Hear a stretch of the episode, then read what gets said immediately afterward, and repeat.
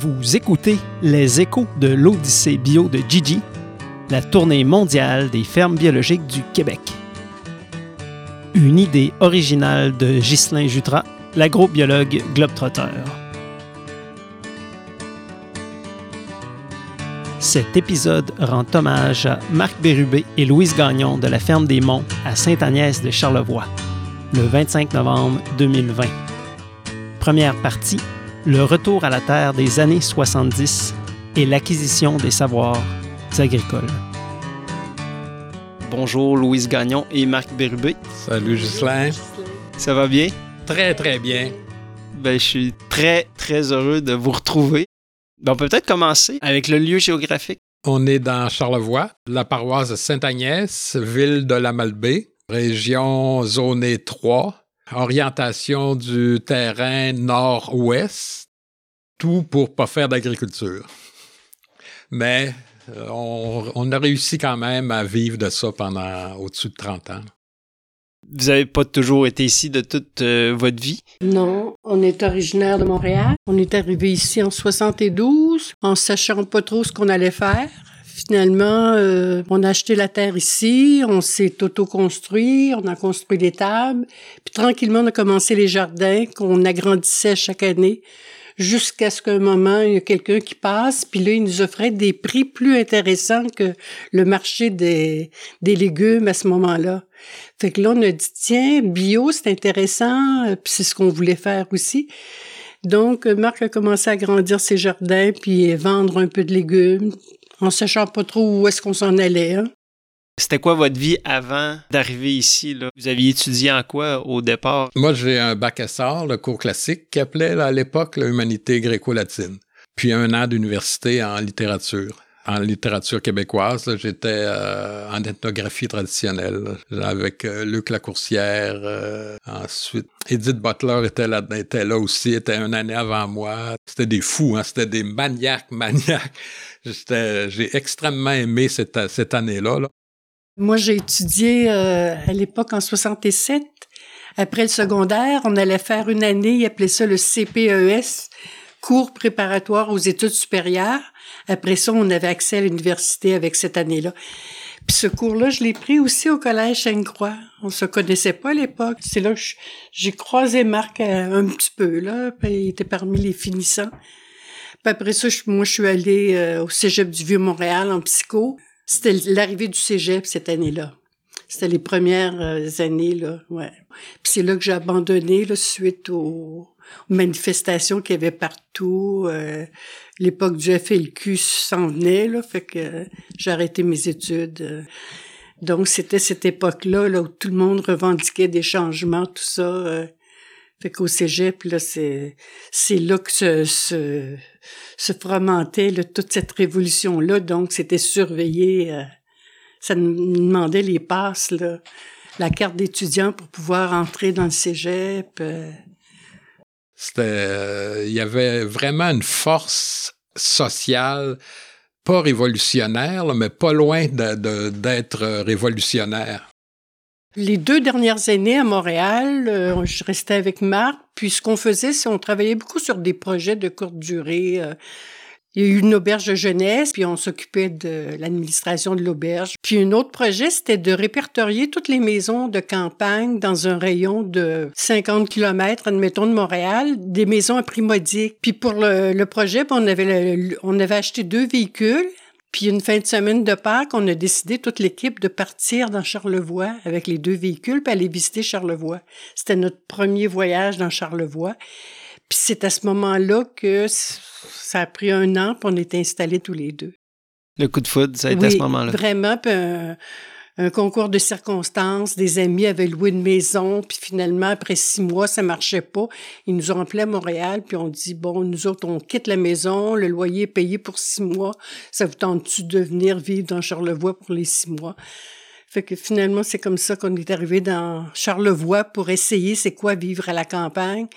Puis on n'est jamais retourné. Euh, Marc, une fois arrivé, je pense que ça a pris dix ans avant qu'il retourne à Montréal. Euh, c'était fini, c'était autre chose. Vous aviez quel âge à, ce moment-là? 21 ans quand on a quitté Montréal à peu près.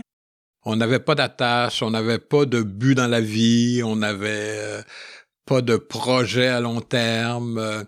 Fait qu'on était comme un peu la feuille qui tombe à l'automne de l'arbre.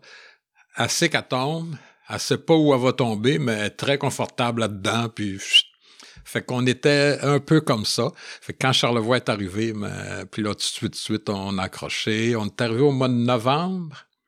Le printemps d'après, tout de suite, tout de suite, on se faisait des jardins. On a eu des canards, des oies, des cochons, des poulets, des lapins. C'est, on a embarqué euh, sans rien connaître dans tout ça.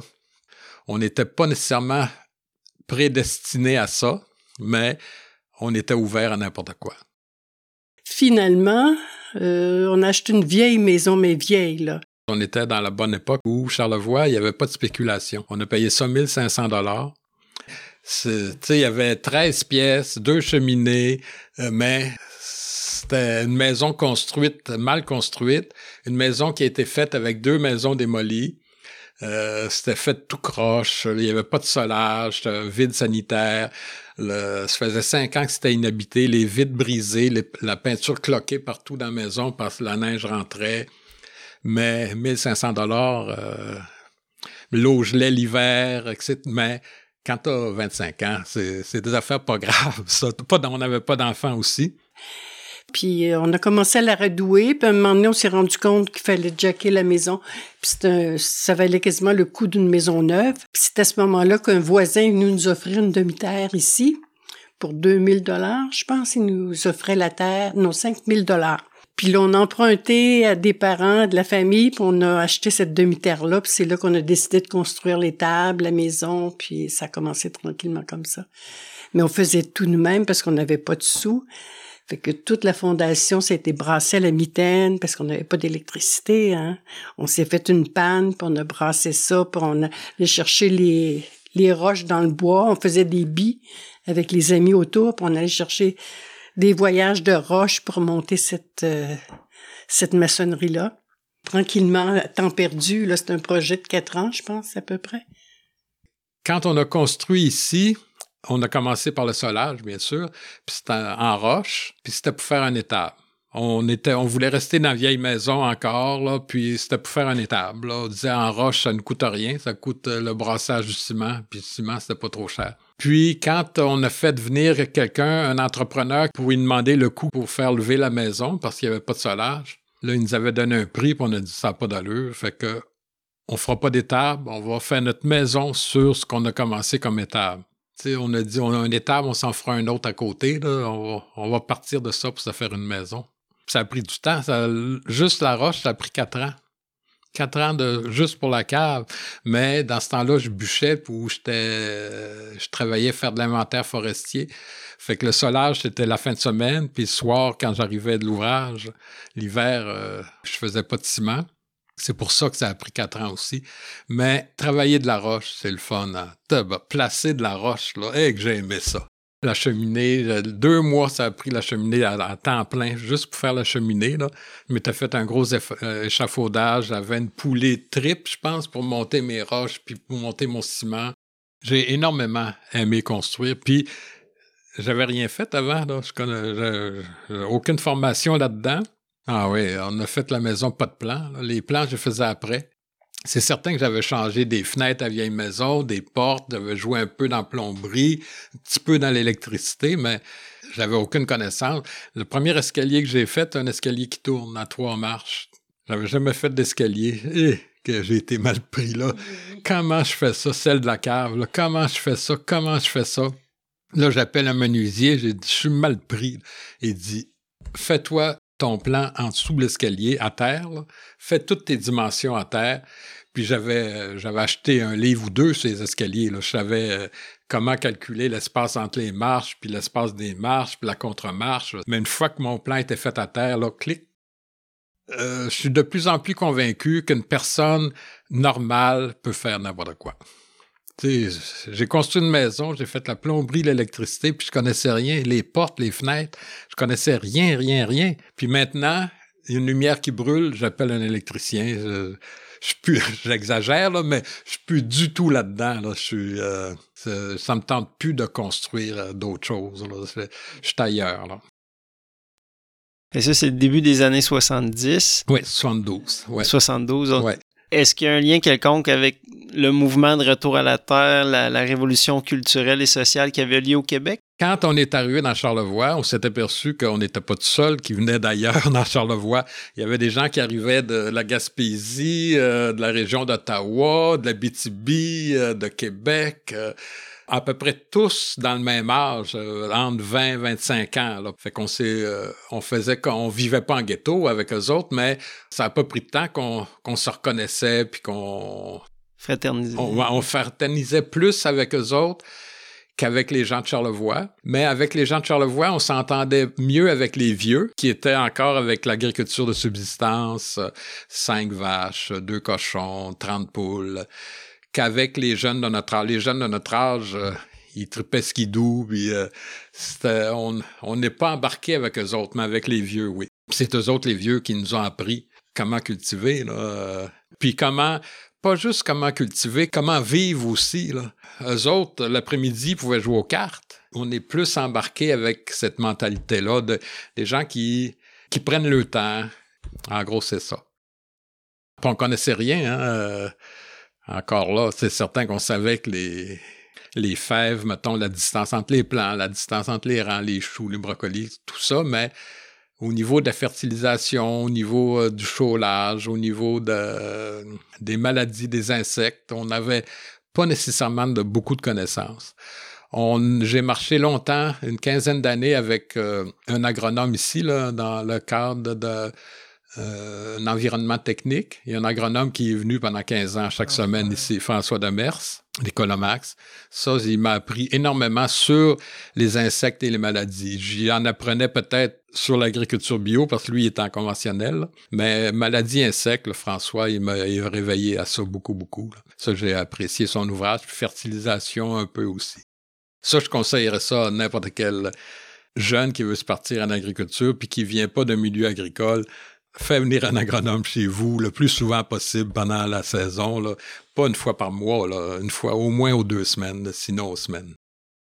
Comme vous l'avez dit, vous partiez de, de peu de connaissances en agriculture. Est-ce qu'on peut remonter un peu les différents points marquants de, de, L'apprentissage. de l'apprentissage? Bon, on a toujours voulu être bio. Aussitôt qu'on a appris que le 6-12-12 ou le monsieur 12-6-6, je me souviens, en tout cas, la- le fertilisant euh, pour la pomme de terre, là, synthétique pour la pomme de terre, c'était du chimique. Aussitôt, je pense qu'on l'a, on l'a appris tout de suite après la première année. On a laissé faire ça. Puis, on connaissait rien, fait qu'on arrivait à Meunerie ici. Puis, on regardait ce qu'ils vendaient comme euh, produits pour l'agriculture. On remarquait qu'il y avait toujours la tête de mort avec les deux os de même sur les contenants. On disait, c'est ça l'agriculture? Fait qu'on était aussi dans une époque granola. Hein? On était dans une époque qu'il fallait manger, euh, bien manger, entretenir notre santé. Fait que ça nous a poussé vers l'agriculture bio. À l'époque, on savait même pas, ça n'existait pas le terme agriculture biologique. Là. Mais agriculture chimique non plus, ça n'existait pas ce terme-là. Tes connaissances, t'es allé les chercher aussi, là. Ouais, ouais, j'ai peut-être deux, 300 heures, c'est pas beaucoup, là, mais de formation. Il y en a encore, là, des formations pour producteurs. Fait que j'allais euh, à la Pocatière, j'allais à Québec, j'allais à Saint-Hyacinthe pour une fin de semaine ou pour quelques soirs pendant la semaine, suivre euh, des formations spécialisées. là. Euh, ça, c'était avec Guy Langlais, entre autres, à la Pocatière. Euh, j'ai eu beaucoup de formations avec lui. Par Denis La France aussi, là, Denis il est venu deux fois, je pense, dans Charlevoix, donner des, des, des fins de semaine, fait que je, m'inscrivais à ça. Denis, à l'époque, c'était la seule référence quand on voulait entendre parler de culture biologique. euh, Il y avait rien qui existait. Fait que chaque fois que tu rencontrais Denis, c'était toutes les questions, c'était la nouveauté, là. Il t'a appris beaucoup, je pense, pour ça. C'était plusieurs heures de formation que tu as eues avec lui.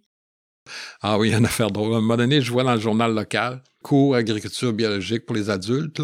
Fait que là, je connaissais la personne responsable des cours pour les adultes, je l'appelle. J'ai dit, euh, qui est-ce qui donne le cours? Elle dit, c'est toi. Aïe, c'est quoi cette affaire? Je n'avais jamais entendu parler. Là, j'ai dit, wow, wow, wow. Fait que, euh, on va penser à ça. Je fais une sieste, puis dans la sieste, je rêve que je donne une formation. Fait que je l'ai rappelé, j'ai dit, c'est beau. mais je connaissais pas grand-chose. C'était dans tes débuts? Ouais, je faisais peut-être même pas dix ans là, que je cultivais. Mais euh, il y a une année, entre autres, je l'ai donné pendant quelques années des cours ici dans la région, là, aux adultes. Puis une année, il y avait un producteur, euh, un vieux producteur que lui, ça faisait 40, 50 ans qu'il cultivait. J'étais gêné. Mais j'ai, j'ai pas eu ça. J'ai fait beaucoup, beaucoup de recherches. Là. J'allais pas juste avec mon expérience. Pour faire une heure, ça me prenait sept heures de préparation facilement. Mais j'ai extrêmement aimé ça, donner, donner ça. Puis euh, est-ce que ça t'amène quelque chose justement d'enseigner? Des gens qui, qui t'écoutent puis ont des grands yeux de même puis qui disent Ah, c'est pour ça! Tu sais, c'est. Euh, j'aimais, j'aimais beaucoup cet aspect-là aussi. Là. Mais de temps en temps aussi, les jeunes, euh, les jeunes, les gens me disaient, euh, apportaient leur expérience. Ah, ah, ah, ils nous apprenaient, ils m'apprenaient des choses aussi. Quand tu dis passer sept heures de préparation pour une heure de cours, dans ces sept heures-là, tu devais apprendre. Ouais, ouais. Pas nécessairement le côté pratique, mais le côté euh, historique, le côté variétal. ça me faisait acheter beaucoup, beaucoup. J'ai énormément de volumes. Je pense que les volumes que j'ai achetés valent plus cher que mon tracteur. j'en ai, j'en ai des volumes, euh, puis des volumes très spécialisés aussi. Là. Fait que on est, on est beaucoup autodidacte. Est-ce qu'il y a certains de ces livres-là qui t'ont particulièrement marqué? Je m'intéresse de plus en plus à, à la microbiologie, aux micro-organismes. Fait que de ce temps-là, c'est surtout là-dessus. Fait que je m'aperçois que avant ça, dans les cours, je leur disais que dans, mettons, euh, le fond, le fond de ta main en terre, il y a des milliards d'êtres vivants là-dedans, puis il y a des milliers, puis peut-être millions d'espèces dans ces milliards-là. Ça, je trouvais ça, je le disais parce que je l'avais lu, mais là, de plus en plus, j'ai des, euh, je fais de la recherche, puis j'ai des livres là-dessus là, qui disent c'est lesquels, si on regroupe tous les micro-organismes qui vivent sur et dans nous, parce qu'il y en a partout sur notre peau, puis dans nous, notre nez, nos yeux, nos intestins, nos oreilles, ça pèse le poids de notre cerveau.